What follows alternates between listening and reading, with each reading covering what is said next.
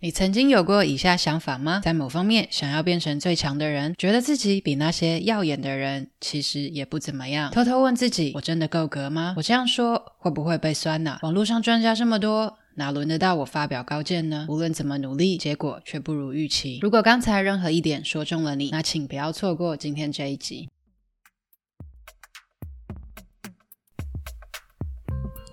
欢迎来到中途笔记。这是一个关于口吃还有内向者阅读笔记的 podcast。我是中中，每个礼拜三你会收听到一本新的书，带给你一些点子和灵感。收听完后，欢迎到中途笔记粉专或网站继续讨论，连接在下方资讯栏。如果听完你觉得超喜欢，请直接五星评论加留言，并点一下订阅，就可以加入这个 podcast。才不会错过各种热门、冷门的阅读笔记，每周带你实现更多。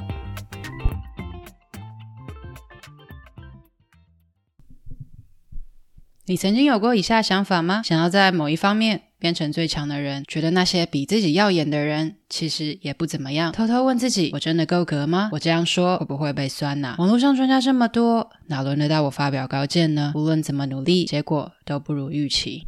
如果任何一点说中了你，那请不要错过这本书。由自认不完美的健身教练告诉你，他如何每天做着热爱的工作，活出理想生活。今天要介绍的这本《自学力就是你的超能力》，说的是一个关于通才策略的故事。本书的作者 Pat Flynn 自认是一个还不错的健身者，即使离顶尖很远。他是位优秀的作家，但也远不是最厉害的那个。虽然不是顶尖的业务员，但他知道该如何写文章。和读者互动，吸引客户买他的东西，而以上各种不错的技能整合起来，技能堆叠就像是 combo 技一样，一击必杀，让他达成了做热爱的工作、赚钱为生的目标。其实，在发现自己的必杀技组合技能前，Flynn 也曾经着迷于吉他，希望可以成为最顶尖的吉他手，却发现自己不是那块料。更气人的是，他身边受欢迎的吉他手朋友们，其实，在专业的乐手眼里看来啊，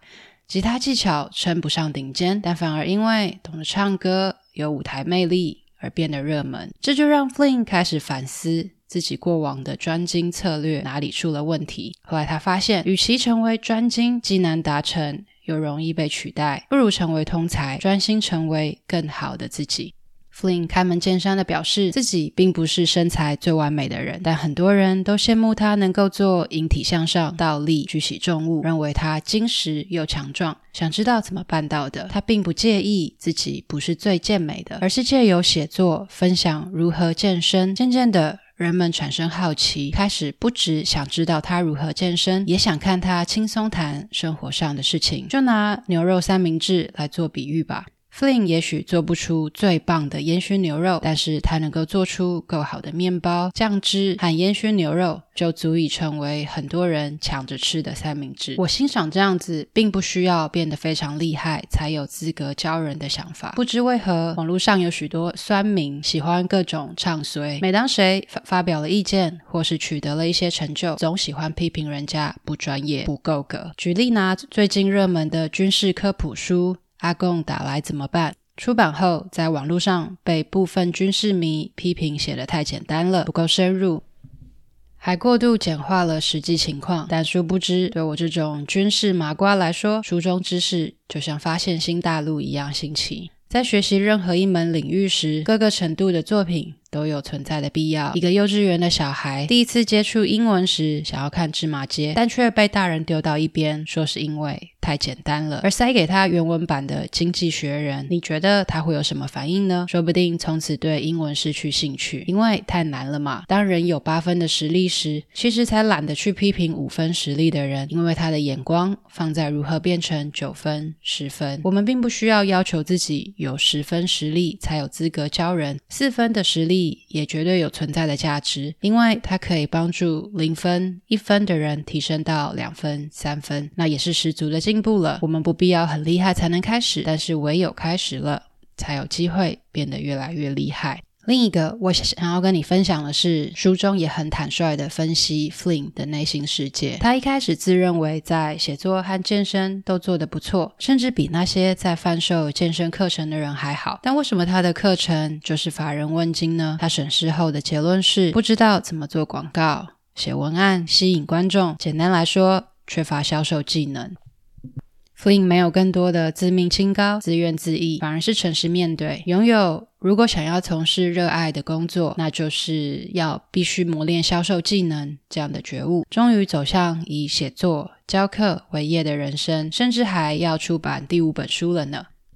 这就是一个典典型从内部观点到以拥抱外部观点的历程。内部观点和外部观点出自于《高胜算决策二》。如果你不想要凡事都推给运气，而理性的想知道如何透过不同观点帮助自己。做出更好的人生决策，欢迎阅读。内部观点指的是我们都用自己的观点、经验和见解在看世界，而外部观点指的是世界的真实情况，是他人对你所处情况的想法。当你觉得怀才不遇，请看看市场。